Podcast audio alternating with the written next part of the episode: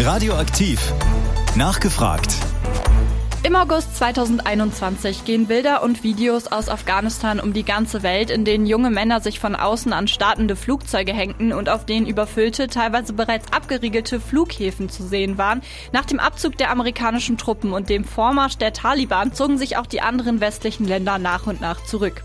Die deutsche Friedensmission in Afghanistan endete nach knapp 20 Jahren. Die Bundeswehr wurde relativ überstürzt abgezogen und auch einige afghanische Ortskräfte wurden zurückgelassen, die während des Auslandseinsatzes für Deutschland gearbeitet hatten und nun besonders in die Schusslinie des Regimes zu geraten drohten.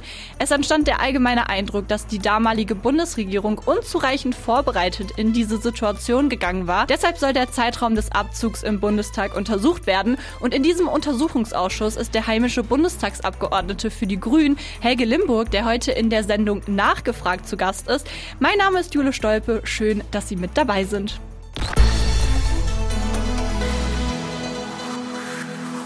Guten Morgen, liebe Hörerinnen und Hörer und herzlich willkommen zu Nachgefragt an diesem Sonntag. Zu Gast ist heute der heimische Bundestagsabgeordnete der Grünen Helge Limburg und es wird um den Parlamentarischen Untersuchungsausschuss Afghanistan gehen, der in Berlin seit letztem Sommer den Bundeswehrabzug aus Afghanistan in 2021 und den fragwürdigen Umgang mit den sogenannten Ortskräften untersucht.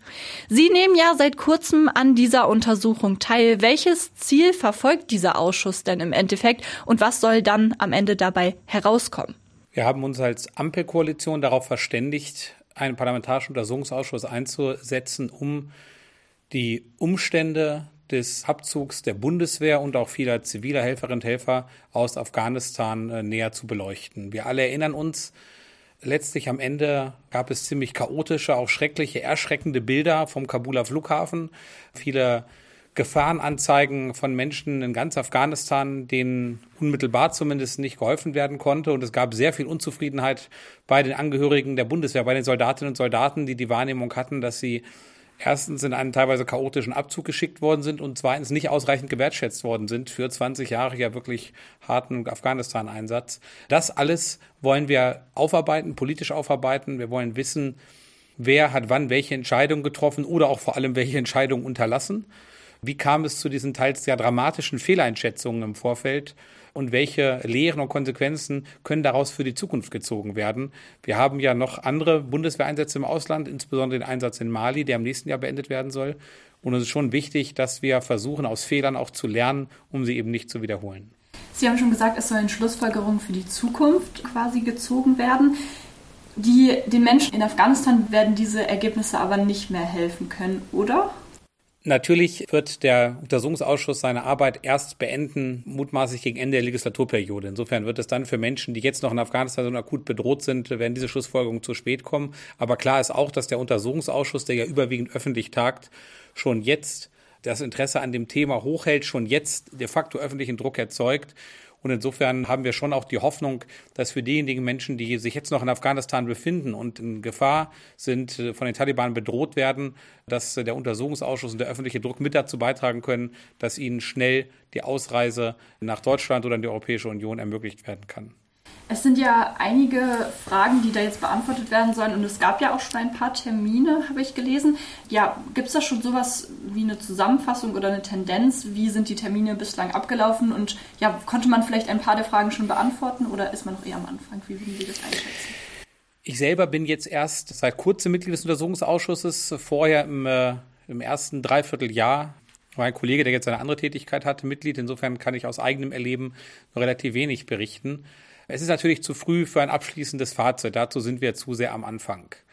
Aber was wir jetzt schon sagen können, ist, dass es innerhalb der Bundesregierung, innerhalb der Ministerien durchaus Personen, Stimmen, Abteilungen, Referate gab, die gewarnt haben vor einer schnellen Machtübernahme der Taliban und die auch frühzeitig darauf hingewiesen haben, wir müssen uns vorbereiten. Was machen wir dann erstens mit den Bundeswehrsoldatinnen und Soldaten, zweitens mit den Mitarbeiterinnen und Mitarbeitern der GIZ, also des Entwicklungsministeriums und äh, was machen wir vor allem auch mit den vielen Ortskräften, die bedroht sind? Also es gab definitiv Warnungen, warum auf die nicht gehört wurde oder warum dem keine Konsequenzen erfolgt sind.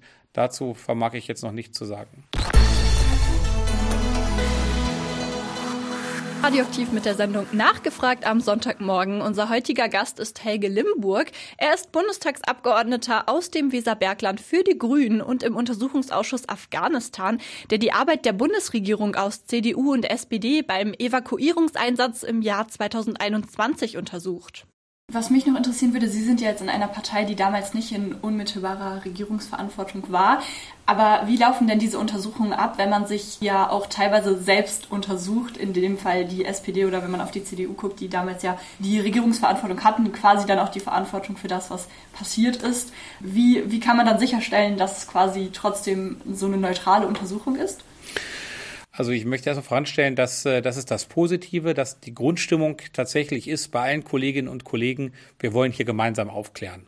Ohne Ansehen von Personen, Parteien oder konkreten Koalitionskonstellationen. Das hat man in der hm, professionellen Politik ja nicht so häufig, aber in der Tat, das ist hier die Grundstimmung, gehört durch die demokratischen Fraktionen und das begrüße ich auch ausdrücklich. Die rechtsextreme Partei AfD muss man da ein bisschen ausnehmen, die fährt eine eigene, eigene Rolle und Modell, das muss man halt so hinnehmen. Aber in demokratischen Fraktionen ist grundsätzlich der gemeinsame Aufklärungswille im Vordergrund.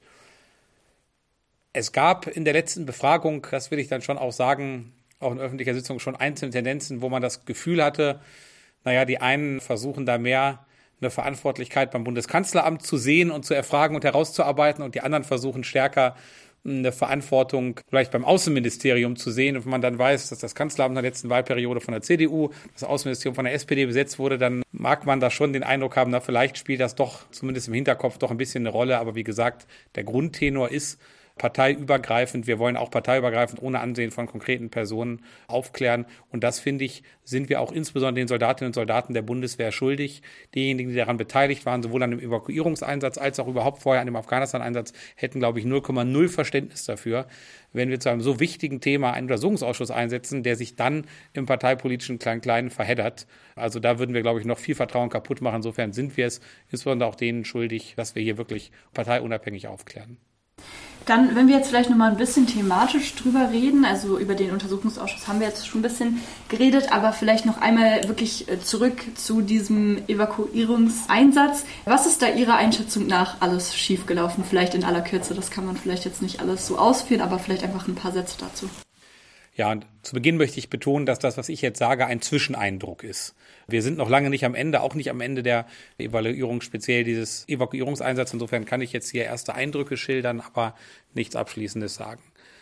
Zum einen ist mit der Möglichkeit, dass es dazu kommen könnte, dass Kabul schnell angegriffen wird und schnell fallen könnte oder bedroht ist zu fallen, dieser Möglichkeit ist zu wenig Priorität eingeräumt worden bei den vorherigen Planungen. Ähm, die Möglichkeit stand im Raum, das wissen wir mittlerweile. Sie ist im Ministerium erörtert worden, aber sie ist zu sehr an die Seite gedrängt worden. Das heißt, der Planung ist man viel zu sehr in Verzug geraten. Dann sind auch die konkret beteiligten Einsatzkräfte zu spät aus meiner Sicht, das ist zumindest der Stand, den wir haben, darüber informiert worden, was genau ihre Aufgabe wo wie sein wird. Und man hatte auch äh, zu ungenaue Kenntnisse über die konkrete Situation am Flughafen Kabul.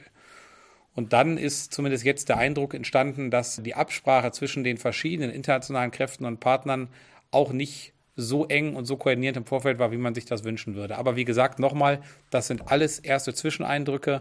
Abschließend würde ich mich freuen, wenn wir vielleicht in einem oder anderthalb Jahren uns nochmal unterhalten und ich dann eine abschließende Bewertung abgeben kann. Okay, dann würden wir jetzt vielleicht nochmal ein bisschen konkret von den Soldatinnen und Soldaten wegkommen und uns auf die Ortskräfte konzentrieren. Das war ja damals auch ein sehr großes Thema in den Medien. Mm, muss sich die damalige Bundesregierung den Vorwurf gefallen lassen, der ja auch in der Öffentlichkeit ähm, quasi gefallen ist, dass damals vielleicht Bürokratie über Humanität gestellt worden ist oder die Menschen im Stich gelassen worden sind, denen eigentlich andere Versprechungen gemacht worden sind? Also diesen Eindruck äh, können wir nach der bisherigen Aufklärungsarbeit doch äh, sehr deutlich gewinnen, dass die Bundesregierung viel zu wenig Priorität auf ein nachhaltiges Konzept zum Schutz von Ortskräften gelegt hat. Das hätte frühzeitig erfolgen können und müssen.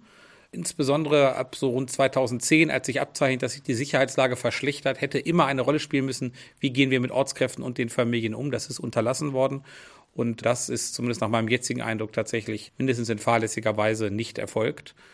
Und auch dann in der Endphase, als sich nach dem Abkommen, dem Doha-Abkommen zwischen den Taliban und den Vereinigten Staaten von Amerika abzeichnete, dass das Ganze enden wird, Auch da hat man viel zu wenig Priorität auf die Ortskräfte gelegt und dadurch letztlich Menschen in Gefahr gebracht. Wie hoch sehen Sie vielleicht auch das Risiko, dass bei zukünftigen Missionen oder Einsätzen eben die Gefahr da ist, dass die Leute vor Ort sagen, ja, mit Deutschland wollen wir eher nicht zusammenarbeiten, sondern eher mit anderen Ländern, die dann auch wirklich die Versprechen halten, die sie den Menschen machen, die ja vor Ort dann wirklich für ein anderes Land arbeiten und damit ja auch voll in die Schusslinie von, von ähm, ja, den Regierungen oder wie man es nennen möchte, von, von den eigenen Ländern geraten.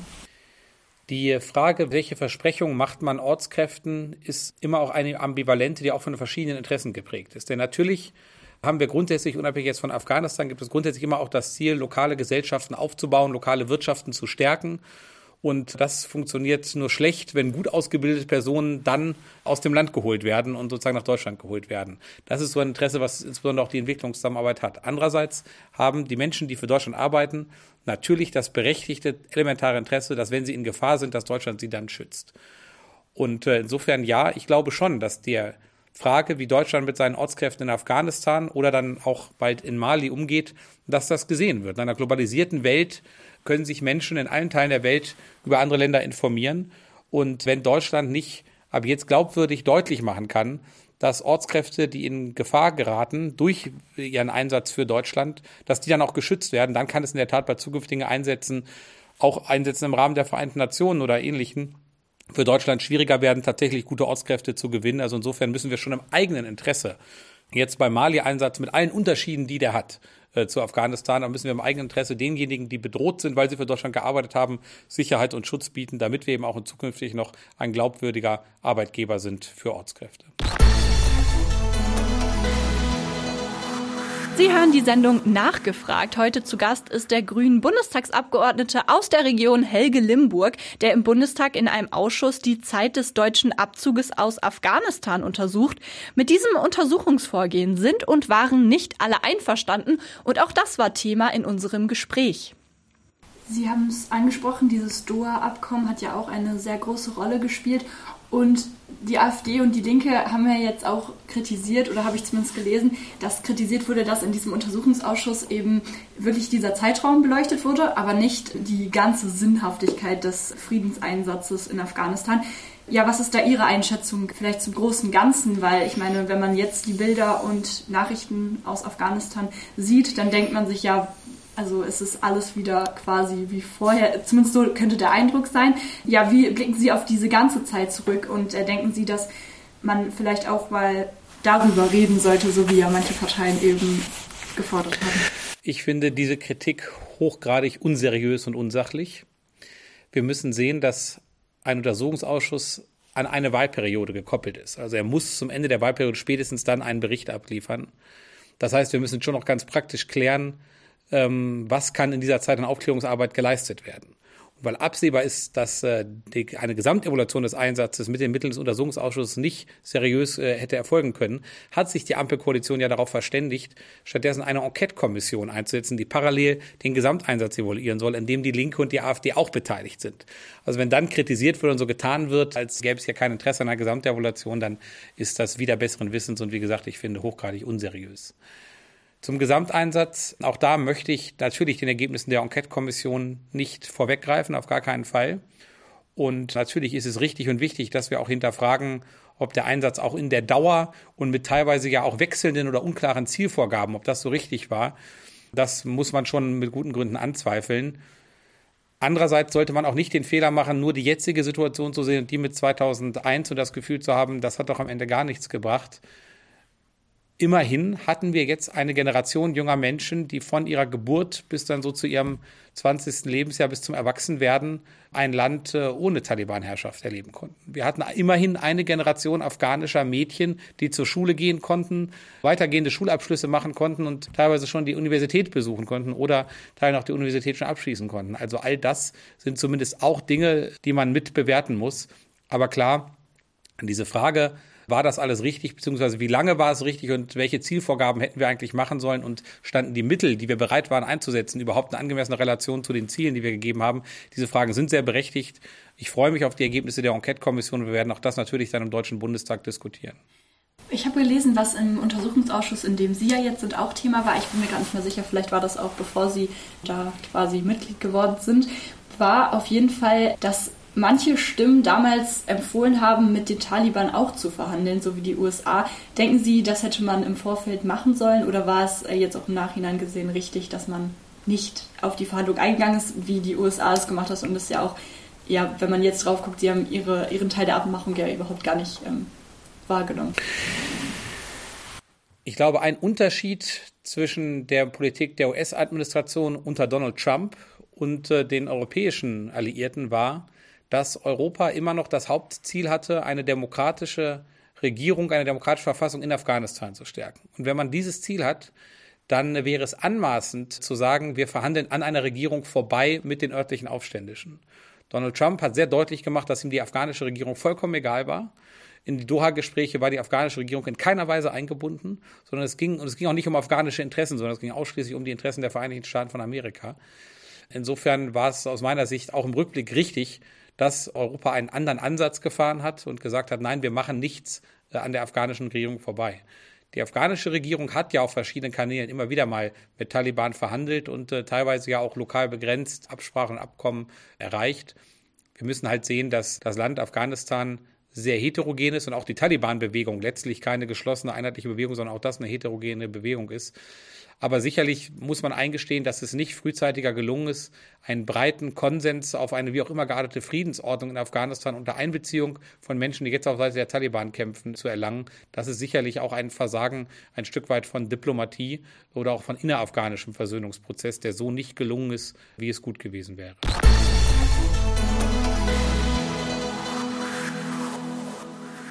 Hier ist Radioaktiv an diesem Sonntagmorgen in unserer Sendung Nachgefragt ist heute der grünen Bundestagsabgeordnete Helge Limburg zu Gast. In seiner Rolle als Mitglied im Untersuchungsausschuss Afghanistan im Deutschen Bundestag hat er mit uns über die chaotischen Sommertage im Jahr 2021 gesprochen, in denen die Taliban Afghanistan wieder in ihre Gewalt brachten und für chaotische Szenen unter anderem in Kabul sorgten.